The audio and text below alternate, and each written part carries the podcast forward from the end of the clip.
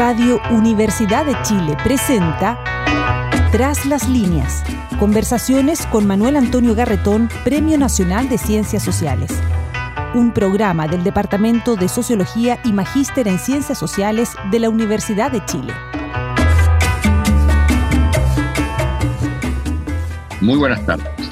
Bienvenidas y bienvenidos a Tras las líneas, el programa que hacemos desde el Magíster de Ciencias Sociales de la Universidad de Chile a través de la radio de la universidad todos los martes a las 8 de la tarde o de la noche.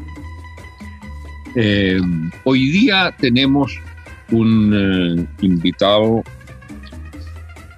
para conversar sobre los temas que tienen que ver fundamentalmente hoy día con el problema de la relación que tenemos como sociedad y cómo esto se ha descompuesto. A partir lo que es evidente con el tema del estallido y lo que se espera de alguna manera se empiece a recomponer eh, en el proceso constituyente.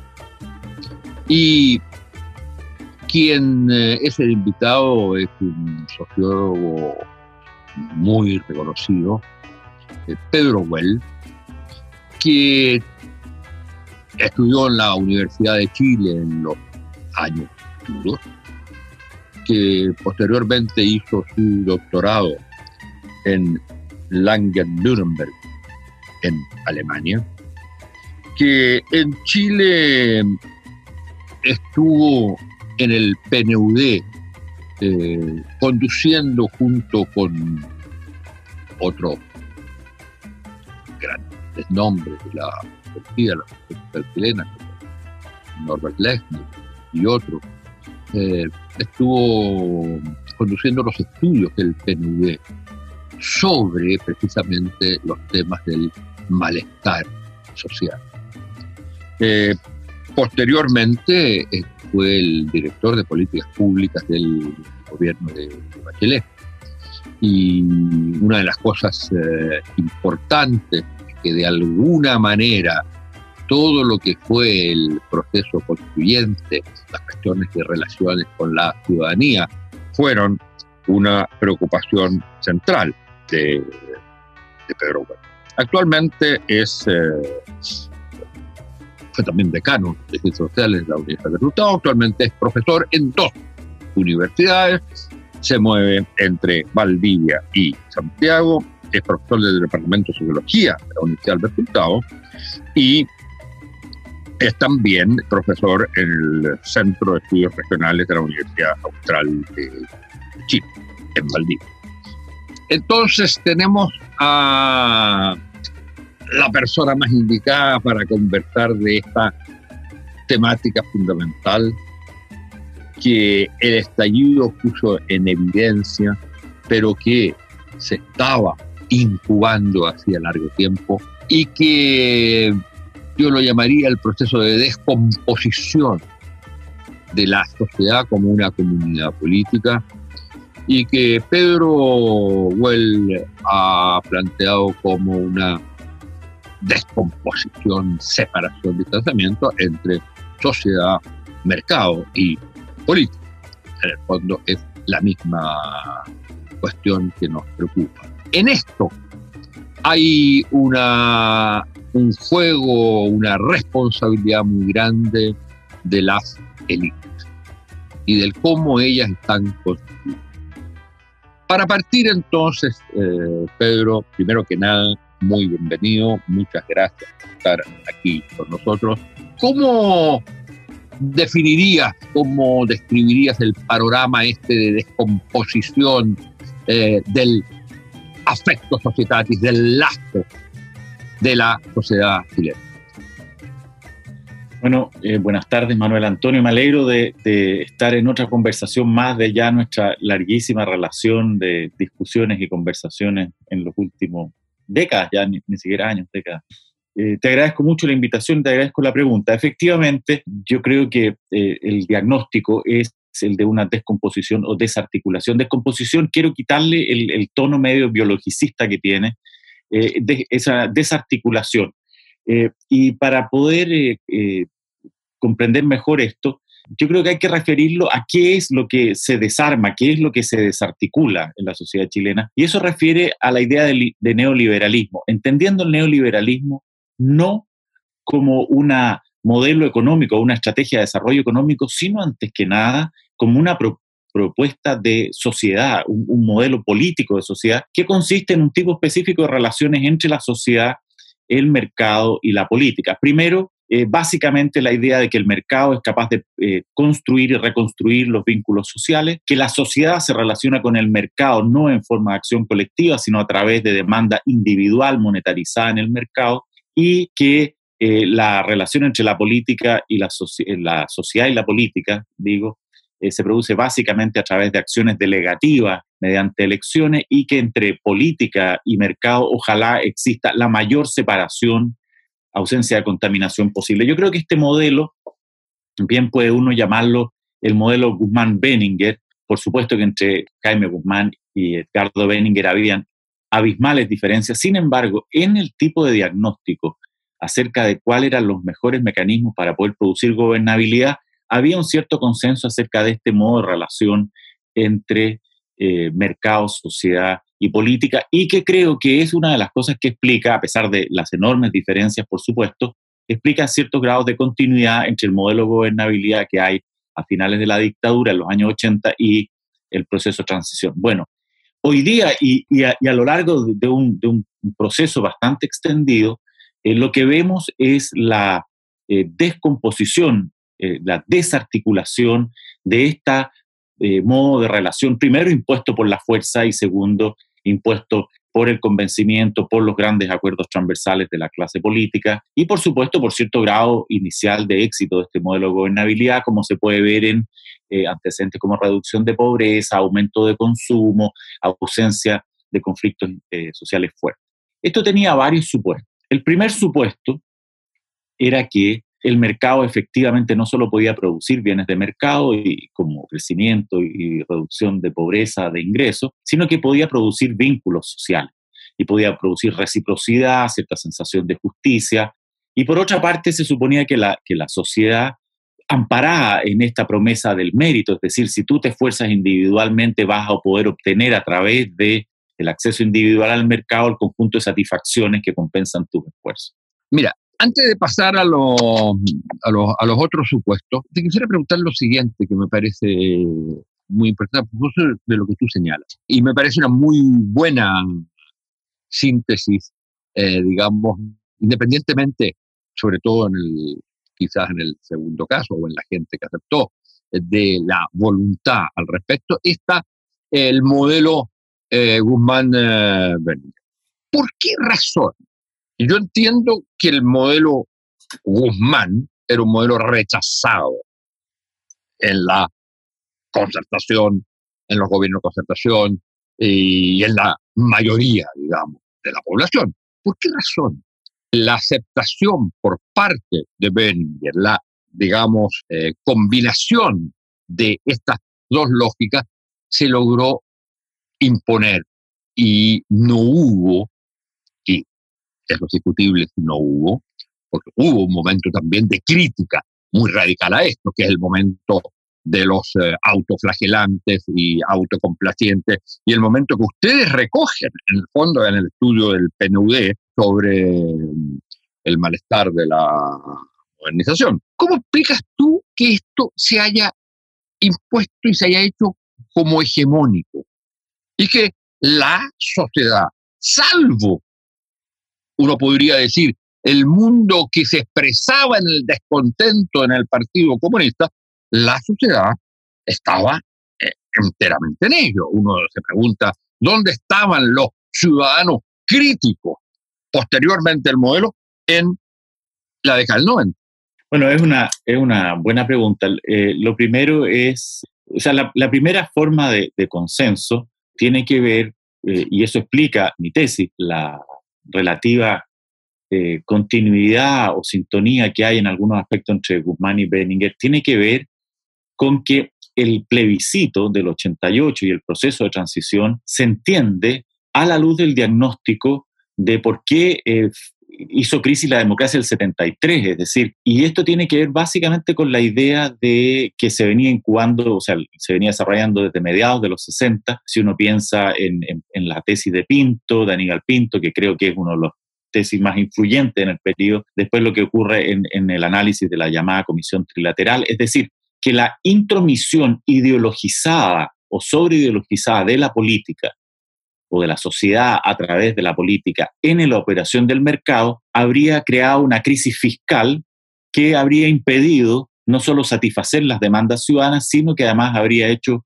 colapsar al propio mercado y es el origen del conflicto y la crisis política. Y por lo tanto, tanto Guzmán como Benninger van a decir, lo que hay que hacer de aquí para adelante es evitar nuevamente que la demanda social sobre ideologizada a través de la política intervenga sobre el mercado. Y ese es el tipo de modelo eh, que se desarrolla. Ahora, ¿Por qué este modelo eh, logra hacerse hegemónico eh, por lo menos hasta los 2000, llamemos así, por ponerle alguna fecha?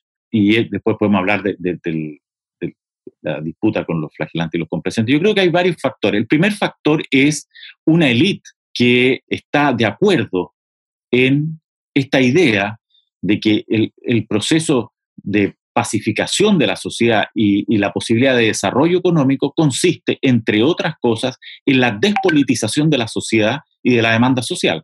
Eso es un primer elemento. O sea, aquí el consenso de las élites es un factor clave, por supuesto, cualquier forma de hegemonía. Lo segundo es que hay una sociedad que está cansada. O sea, después del plebiscito hay una sociedad que efectivamente lo que quiere es, de alguna manera, un conjunto de seguridades, de certezas, de tranquilidades, porque la vida de los 80 es una vida muy dura. Y, en ese sentido es muy interesante la teleserie sobre los 80 que hace años atrás transmitió Canal 13, que es la vida familiar de una familia no politizada inicialmente, que es una vida muy dura, una vida de crisis económica, una vida en dictadura, una vida con todas las incertidumbres del proceso que va de las protestas al inicio de la transición. Y entonces también hay una sociedad que dice, bueno, por favor, créanme una cancha relativamente estable para yo poder tener una vida normal y poder crear eh, vida familiar y poder yo desenvolverme económicamente, etcétera, etcétera. Y el tercer factor que es muy importante, creo yo, es el enfriamiento, para decirlo de la manera más suave y diplomática posible, del espacio público. Es decir, las posibilidades de intercambio polémico de opiniones sobre el propio proceso. O sea, hay un, proceso de, de, una situación de relativo enfriamiento y control de la comunicación pública en ese momento. Entonces, consenso de las élites, necesidad de la sociedad de entrar en una fase de certidumbre menos política y control del espacio público, obviamente sumado a un conjunto de éxitos iniciales muy espectaculares, hace que la sociedad también entregue un poco la gestión de los, de los asuntos públicos. y eso explica en parte la hegemonía, sumado por supuesto a factores como la propia hegemonía internacional de, de este modelo de desarrollo eh, da un peso. Y ahí viene la primera, la primera crisis de esto que se expresa en la forma del debate entre flagelante y complaciente, de que lo que hace ni más ni menos es tematizar un conjunto de tensiones que ya se venían mostrando. Y perdona, la forma en que se resuelve la disputa entre complacientes y flagelantes a través de una indicación del gobierno de frenar cualquier discusión, eh, muestra cómo se construye hegemonía.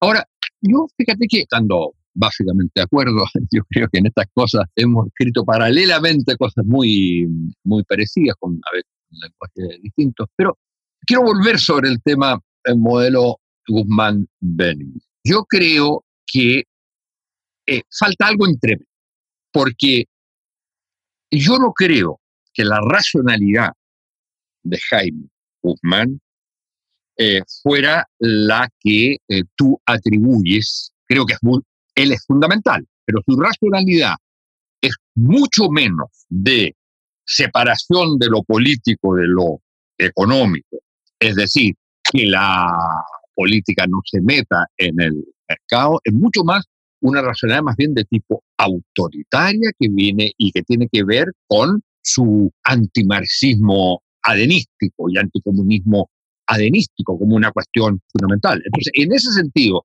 yo creo que por un lado está la visión autoritaria de la sociedad que está establecida en la Constitución y que, cuyo artífice es Guzmán.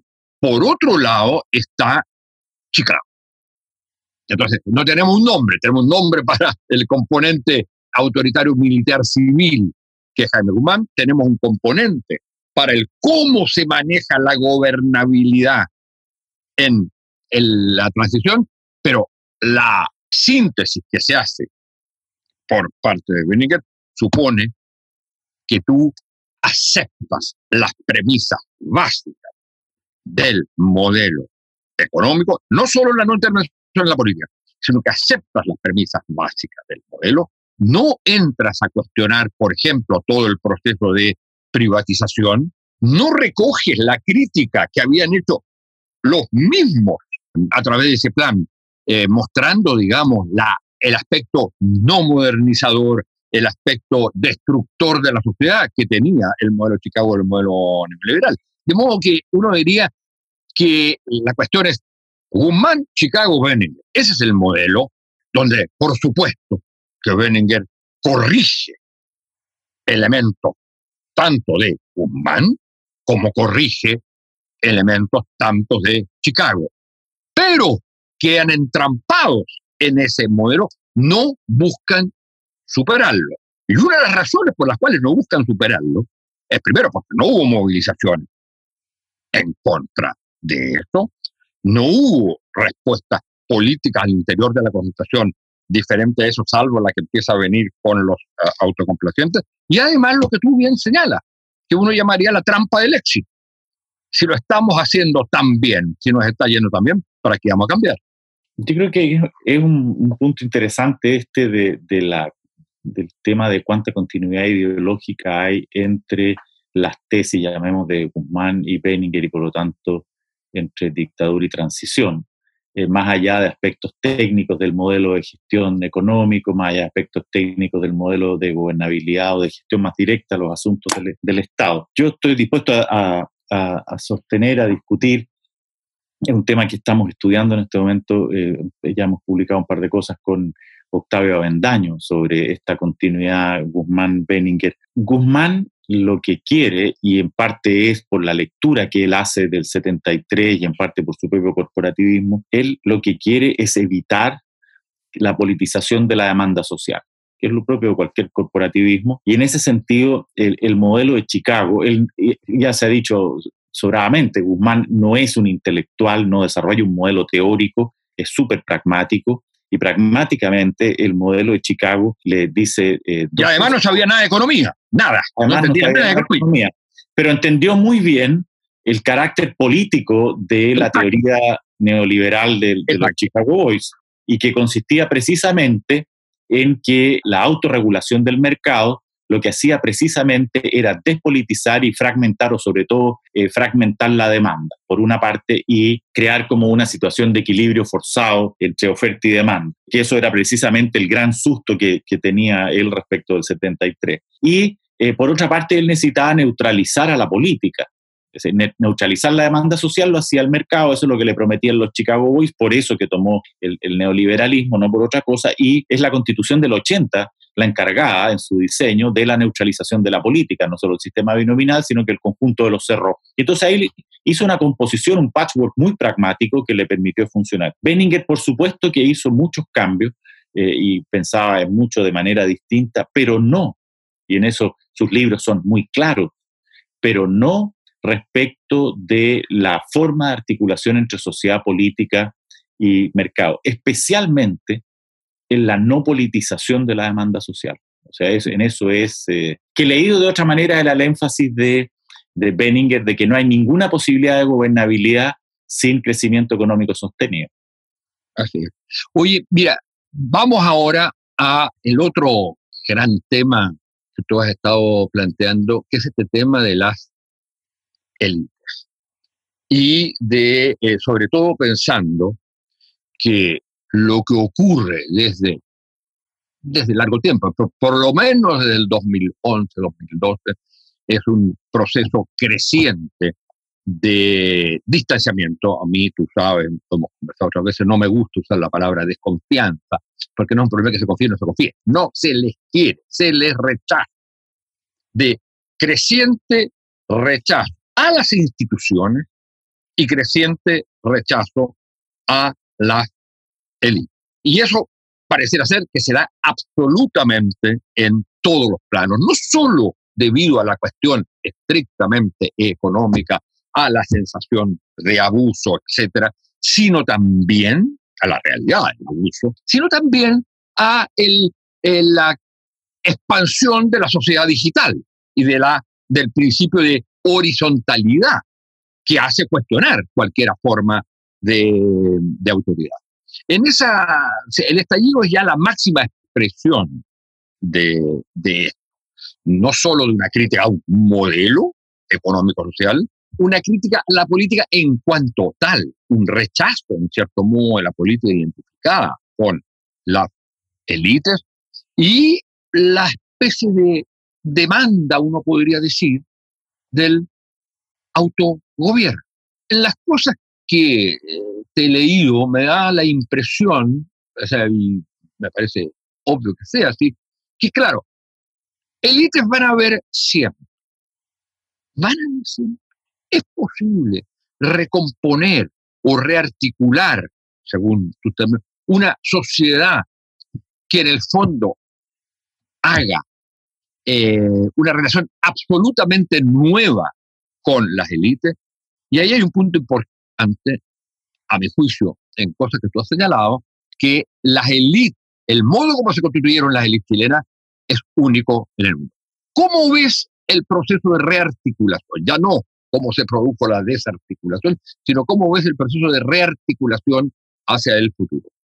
Bueno, es, un tema eh, gigante, enorme, porque probablemente el distanciamiento entre eh, élites y sociedad, que es lo que se ha llamado la crisis de la representación, la crisis de conducción, la crisis de confianza, de legitimidad, está todo metido en esto, es enorme y probablemente no podemos en los minutos que nos restan abordarlo. Eh, solo quisiera decir, eh, poner un par de temas en esto, que obviamente el, el tema de la relación sociedad élites, que está precisamente en el corazón de lo que veníamos discutiendo recién, eh, se ve tensionada en la medida en que pasa el tiempo y no solo se crea más horizontalidad, más conciencia de horizontalidad y más derechos de igualdad en la sociedad, sino además el paso del tiempo lo que hace es poner eh, en evaluación un conjunto de promesas de la transición y promesas de las élites. Yo creo que hay muchas maneras de evaluar esto o de observarlo, pero le daría dos como conceptos por ahora. Por una parte, el hecho objetivo de que la élite política, precisamente por los mecanismos de neutralización de la política que tiene la constitución del 80, produjo una oligarquización, es decir, una clausura sobre sí misma y una relativa inmunidad de la clase política respecto de la representación de la sociedad. Es decir, no necesita competir por la representación de la sociedad porque tiene su puesto en tanto élite y en tanto eh, élite política lo tiene relativamente asegurado y protegido. Entonces, desde la perspectiva de la sociedad, hay... Compite no por representar a la sociedad, compite por mantenerse, digamos, claro. en la situación de, poder. O sea, la, disputa política no es una disputa de representación, es una disputa de cuotas eh, al interior del, propio mundo de la elite. Y eso la gente lo percibe y lo percibe como expropiación de la representación, porque claro, gente formada en la lógica del mercado sabe que el cliente tiene la razón porque la demanda del cliente es lo que hace vivir a la empresa. Y entonces el, cliente político dice, bueno, ¿por qué si mi demanda es lo que lo hace vivir a ustedes, que se traduce en toda esta discusión sobre los sueldos de los parlamentarios, ¿por qué sin embargo ustedes se han apropiado o expropiado este poder que me pertenece a mí? Y por otra parte... Es muy importante, Pedro, lo que acabas de decir, porque eso significa que la lógica del modelo también la misma lógica, llamémosle neoliberal, individualista o como se le quiera llamar, es la que se usa para la crítica. Es una, no, no, yo es una, es una. La otra es la relación, si tú quieres, de intercambio que hay con la élite y es la idea de eh, ustedes me hicieron una promesa, que es básicamente la promesa de la individuación, la promesa del de, el esfuerzo individual y por lo tanto de la demanda individualizada en el mercado, que es una promesa no solo de movilidad social, sino que es una promesa de gobernabilidad o una condición de gobernabilidad. La sociedad dice, yo cumplí esta parte de mi promesa, ustedes no han cumplido la de ustedes, ahí está el problema de la salud, ahí está el problema de la previsión, ahí está el problema de la seguridad ciudadana. De los resultados de la educación también. ahí está el tema de los resultados de la educación. Eh, como bien ponía Manolo Canales en una entrevista eh, la semana pasada. En fin, se produce este conjunto de dimensiones en las cuales la evaluación de la promesa es yo hice mi parte, ustedes no han cumplido la de usted, por lo tanto ustedes no tienen legitimidad. Y lo tercero es el tema del reconocimiento simbólico, que tiene que ver con la idea de que tanto la clase política como la sociedad pertenecen a la misma dignidad, lo cual se ve negado por el problema de la impunidad de la clase política, lo que la sociedad experimenta como impunidad. Entonces hay un conjunto de factores, de relaciones, que no solo son las relaciones, llamemos así, comerciales, sino que hay relaciones de reconocimiento, hay relaciones de intercambio, de promesa y cumplimiento, que hace que en un momento la sociedad diga, ustedes carecen de fundamento para presentarse como representantes y conductores más allá, además de los problemas de funcionamiento de, o de eficiencia de las propias instituciones. Y entonces, ahora, ¿qué, ¿qué, queda para adelante? La desconfianza, las élites va a seguir siendo alta, porque hay fenómenos de transformación de la sociedad, como la individuación, la idea de horizontalidad, de articulación espontánea. Eh, esa va a ser permanente. Por lo tanto, eso implica dos cosas. Uno, es descubrir nuevas formas de representación política o sí, nueva forma de representación política, y lo otro, una circulación de las élites políticas más intensa y sometida a una accountability, a un rendimiento de cuentas eh, mucho más intenso. Y eso es precisamente una de las cosas que debieran discutirse en la nueva constitución. Ahora, eso, ese es un punto que a mi juicio es central, esto que tú estás diciendo, porque el énfasis que se ha dado y es enteramente entendible. Pero el énfasis que se ha dado al proceso constituyente y a la nueva constitución es el carácter, digamos, de, por ejemplo, tirar la línea hacia una sociedad más socialdemócrata, hacia un rol distinto del Estado, hacia una sociedad que consagra y defiende los derechos y que aspira a la igualdad. Bien, el tema que no se toca y que pareciera ser a veces que a la gente no le interesa, es precisamente el tema de lo que llaman algunos la sala de máquinas. Es decir, cómo se distribuye el poder. Porque uno de los temas centrales, mi juicio, va a tener que ser, por ejemplo, el rol y la reconstitución del, del Parlamento y de los parlamentarios y del cómo la ciudadanía interviene en eh, las decisiones políticas. Cómo de alguna manera, y es un tema complicado, que hay que decir, cómo se democratiza el poder judicial y qué significa su democratización. Es decir, una de las cosas que, que pareciera no estar como en el punto principal de las preocupaciones del eh, proceso constituyente, que está sobre todo centrado en el tema de los derechos, en la parte, digamos, dogmática de la Constitución, eh, uno de los temas centrales es precisamente eh, atacar una de las causas de la crisis, que es la manera como se estructuró la política y los poderes políticos. Yo creo que tú tocas un tema clave y que sería un error, creo yo, ver el proceso constituyente y, el fruto de una nueva constitución solamente en la capacidad que ella tenga de satisfacer eh, derechos de la ciudadanía. Hay que hacerse la pregunta por cuál es el entramado de gobernabilidad, es decir, de la relación entre Estado, sociedad y mercado, que hace posible satisfacer esas esa necesidades. No tenemos nada con formular derechos si la estructura de gobernabilidad no permite crear las condiciones y recursos para satisfacer esos derechos. Y eso es una relación distinta entre Estado, sociedad y mercado. Eh, y claro, eso es de las cosas que no se ha discutido porque son más abstractas, porque aluden menos a las demandas inmediatas de la sociedad, pero yo creo que no se puede hacer inmediatismo con el proceso constituyente y probablemente una de las formas de, de, de relegitimación y de honestidad del discurso político es mostrar la importancia de este hecho que tú llamas la sala de máquinas. Y quisiera insistir en este punto. No hay ninguna posibilidad, aunque los derechos queden formulados como tales, no hay ninguna posibilidad de satisfacción de esos derechos en condiciones de gobernabilidad y equilibrios económicos si no se plantea eh, desde partida una nueva estructura de relaciones entre Estado, sociedad y mercado. Muchas gracias, Pedro. Estamos, además, estamos muy, muy de acuerdo en esto. Muchas gracias por eh, tu venida, por esta conversación que hemos tenido sobre los procesos de, de desarticulación por un lado y las posibilidades de rearticulación de nuestra sociedad y de nuestra comunidad política. Muchas gracias. Muchas gracias a ti, Manuel Antonio, y muchas gracias a los amigos de la Radio Universidad de Chile. Buenas tardes a todas y a todos. Radio Universidad de Chile presentó Tras las líneas. Conversaciones con Manuel Antonio Garretón, Premio Nacional de Ciencias Sociales. Un programa del Departamento de Sociología y Magíster en Ciencias Sociales de la Universidad de Chile.